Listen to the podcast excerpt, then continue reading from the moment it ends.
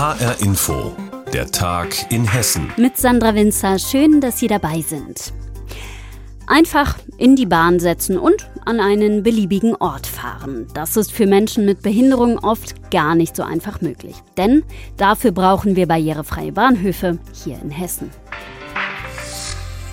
Und jetzt passend zum Europäischen Protesttag zur Gleichstellung von Menschen mit Behinderung ist HR-Inforeporterin Pia Stenner der Frage nachgegangen, wie weit Hessens Bahnhöfe mit der Barrierefreiheit denn sind. Der Bahnhof in Hochheim. Drei Gleise, an denen Regio- und S-Bahnen in Richtung Frankfurt oder Mainz halten. Der Hochheimer Gerd Ruttau müsste jetzt in die Bahn auf Gleis 2 steigen, um nach Frankfurt zu seiner Familie zu fahren. Zwischen ihm und dem Bahnsteig liegen nur wenige Meter, aber auch 29 Stufen. Gerd Ruttau hat eine Tetraspastik und sitzt im Rollstuhl. Die Züge nach Frankfurt kann er nicht nehmen. Einen Aufzug oder eine Rampe gibt es nicht. Ehrlich gesagt ist es für mich im Zuge der Inklusion und der Barrierefreiheit ein absolutes Unding. So wie Rotau geht es in Hochheim vielen. Im Ort gibt es eine Einrichtung, das Antoniushaus, in der über 300 Menschen mit unterschiedlichen Behinderungen leben und arbeiten. Viele von ihnen sitzen im Rollstuhl. Für sie ist am Bahnhof der Stadt nur eines der drei Gleise ohne Treppe erreichbar. Trotzdem stuft das hessische Verkehrsministerium diesen Bahnhof als stufenfrei ein. Es gebe viele Bahnhöfe wie in Hochheim, die nur zum Teil stufenfrei seien. Deshalb, so erklärt ein Ministeriumssprecher schriftlich, wurde aus Gründen der Vereinfachung ein Bahnhof als stufenfrei eingeordnet, auch wenn nur ein Teil der Bahnsteige stufenfrei erreichbar ist, wie in Hochheim. So kommt das Verkehrsministerium auf einen Anteil von 90 Prozent der Bahnhöfe, die als stufenfrei gelten. Definiert man stufenfrei so, dass wirklich alle Gleise ohne Stufen zugänglich sind, fallen darunter nur noch 80 Prozent der hessischen Bahnhöfe. Georg Gabler aus dem Landesbehindertenrat hat dafür klare Worte. Das ist natürlich eine Mogelpackung und kann so nicht akzeptiert werden wenn man in eine bestimmte Richtung fahren will, erst in die Gegenrichtung zum nächsten Bahnhof fahren muss, dann ist das also wirklich ein Treppenwitz. Und stufenfrei ist immer noch nicht barrierefrei. Dazu bräuchte es auch noch zum Beispiel Blindenleitsysteme. Aber es soll sich was tun, verspricht das Verkehrsministerium. Zusammen mit der Bahn will das Land bis 2030 über eine halbe Milliarde Euro investieren, um Bahnhöfe zu modernisieren. Das heißt unter anderem weg mit den Stufen. Auch der Hochheimer Bahnhof soll umgebaut werden. In drei Jahren soll es losgehen, so der aktuelle Plan. Gerd Ruttau hat da seine Zweifel. Wenn ich ehrlich bin, dann traue ich den Ansagen nicht mehr. Dieser Prozess läuft schon so lange so, dass das im Prinzip für alle Beteiligten schon gar nicht mehr wahr ist. Ziel der Politik war eigentlich schon bis Anfang dieses Jahres, alle Bahnhöfe vollständig stufen- und barrierefrei zu machen. So steht es in einem Bundesgesetz. Das ist fünf Monate her, an Orten wie Hochheim aber immer noch Zukunftsmusik. Wie barrierefrei sind Hessens Bahnhöfe? Pia Stenner hat das für uns geprüft. Vielen Dank. Bilanz gezogen hat auch der Zoll am Frankfurter Flughafen und da gab es wieder mal allerlei Kuriositäten.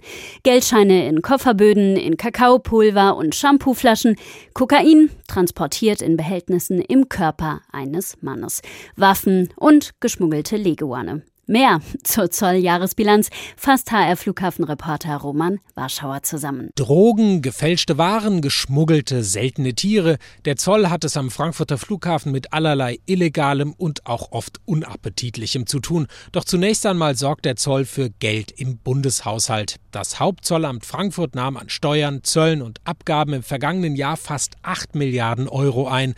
Ein deutlicher Anstieg. 2020 waren es, genau wie vor Corona, noch gut 6 6 Milliarden Euro. Woher dieser Anstieg? Hauptzollamtsleiter Markus Töns-Gerlemann. Die Erklärung mag sein, dass wir große Steigerungen bei der Luftfracht haben. Es ist vielmehr Luftfracht, was Geld bringt, was Eingangsgaben, was Steuern bringt, äh, in der Art und Weise eingeführt worden in Frankfurt. Während die Luftfracht boomte, gab es wegen Corona deutlich weniger Passagiere am Flughafen, vor allem im Jahr 2020. Im vergangenen Jahr waren es immerhin wieder fast 25 Millionen Reisende, die von den Zöllnerinnen und Zöllnern auch eifrig kontrolliert wurden. So wurden 110 Drogenkuriere aufgegriffen. Die meisten Drogen sollten aber als Fracht- oder Postsendung geschmuggelt werden. Insgesamt rund 24 Tonnen. Deutlich mehr als ein Jahr zuvor, da waren es nur vier Tonnen. Doch bei den Kontrollen geht es nicht nur um Drogen, sondern auch immer mehr um Bargeld. Wer mehr als 10.000 Euro dabei hat, muss das anmelden. Wer das nicht will, wird offenbar kreativ. Jan Rademacher, zuständig für die Bargeldkontrollen. Zum Beispiel haben wir hier eine Kakaoverpackung. Muss man sich so vorstellen, dass äh, das Geld äh, richtig mitten in der Körnung vom Kakao liegt und dann auch wieder schön verschlossen und verschweißt wird. Und da gehen schon riesige Summen rein in so eine Kakaoverpackung. Oder was auch ein beliebtes Versteck ist, in Zeitschriften eingeklebt das Bargeld, dann blättert man schön die Seiten durch und sieht dann nur an den einzelnen Seiten, dass da Bargeld drin ist. Auch ein Versteck, was uns äh, jeden Tag vor Herausforderungen stellt. Geholfen wird den Beamtinnen und Beamten dabei von Bargeldspürhunden. Über 700 Mal wurden hier Verstöße festgestellt. Dabei ging es insgesamt um 60 Millionen Euro. Und der Verdacht liegt nahe, dass es sich hier um illegales Geld handelt, das gewaschen werden soll. Bei der Bilanz des Zolls am Flughafen werden zudem immer Beispiele von Waffenfunden wie Springmesser oder Elektroschocker gezeigt oder gefälschte Waren, diesmal zum Beispiel Akkuschrauber und Kreissägen und auch Funde, die gegen den Artenschutz verstoßen. Zollsprecherin Isabel Gillmann zeigt einen ganz besonderen Fund. Wir haben hier zwei Wirbelknochen von einem Walfisch und die haben schon eine richtige Größe und zwar sind die ungefähr 50 cm breit. Der eine ist schwerer als der andere, ungefähr 15 Kilogramm. Und alle Wale sind geschützt nach dem Washingtoner Artenschutzübereinkommen. Und deshalb haben wir die bei einem Reisenden beschlagnahmt, der sich diese aus Namibia mitgebracht hat. Ganz aktuell wirkt sich auch der Krieg in der Ukraine auf die Arbeit der Zöllner aus. So mussten etwa mehrere Tonnen Schutzwesten, Helme und Funkgeräte abgefertigt werden. Zudem achtet der Zoll auf mögliche Verstöße gegen die verhängten Sanktionen im Zusammenhang mit dem russischen Angriffskrieg. Bilanz beim Zoll am Frankfurter Flughafen. Roman Warschauer hat die Kuriositäten und die wichtigsten Informationen zusammengefasst. Unsere Brücken bröckeln, zum Beispiel an Bundes- und Landesstraßen. Viele von ihnen sind in den 60er und 70er Jahren gebaut worden und jetzt muss für die Sicherheit hier nachgebessert werden. Im Werra-Meißner-Kreis zum Beispiel werden Brücken verstärkt, etwa die Ludwigsteinbrücke über der B27. Ein wichtiges Thema, sagt auch Hessen Mobil. HR-Inforeporterin Vanessa Reller hat alle aktuellen Informationen für uns. Alte Brücke, viel Arbeit. Bei den Brücken ist es wie mit den Autos. Sie werden regelmäßig vom TÜV überprüft und so kommen die Kontrolleure von Hessen Mobil eben regelmäßig zu jeder hessischen Brücke. Auch zur Wolfgang-Stremmel-Brücke in Gieselwerder im Landkreis Kassel. Wir schwenken jetzt unter das Bauwerk. Ich fahre tiefer. Also wir klopfen hier die Unterseite ab durch das Wasser, was unten drunter durchfließt. Wir sind ja hier über der Weser. Und die sorgt eigentlich dafür, dass der Rost hier entsteht. Der Rost führt zur Absprengung im Beton. Und hier unten haben wir natürlich auch Kanufahrer drunter. Denen könnte der Beton auch auf den Kopf fallen. Das wollen wir nicht. Dirk Ackermann ist seit fünf Jahren Bauwerksprüfer bei Hessen Mobil. Er zieht schon nach wenigen Minuten sein erstes Fazit. Also an der Brücke müssen wir auf jeden Fall was machen. Kleinere Reparaturen stehen also auf jeden Fall an. Sein Kollege Ansgar Schabrich ist ebenfalls Bauingenieur und als Prüfer von Hessen Mobil für die Brücke in Gieselwerder. Er stellt nach Abschluss aller Prüfungen dann auch den finalen Zustand der Brücke fest. Der würde sich, wenn man im Schulnotensystem bleiben würde, zwischen 3 minus und 4 plus in etwa bewegen. Das ist zwar nicht gut, aber bedeutet außer kleinerer Ausbesserungen an der Brückenunterseite keine größeren Konsequenzen. Davon, dass die Brücke gar einstürzen könnte, ist sie noch weit entfernt, sagt Martin Herbst. Er ist Sprecher von Hessen Mobil. Da ähm, braucht niemand Angst haben. Bei diesem konkreten Bauwerk äh, planen wir mittelfristig den Neubau. Also unsere Bauwerke, die sind ähm, sehr sicher, kann man sagen. Da braucht niemand Angst haben.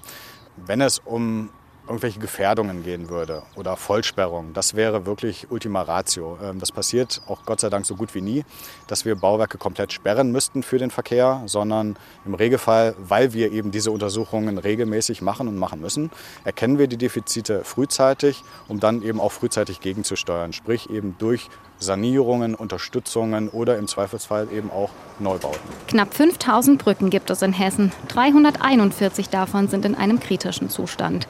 Bis 2025 will das Land Hessen fast 200 Millionen Euro in Brückensanierungen investieren.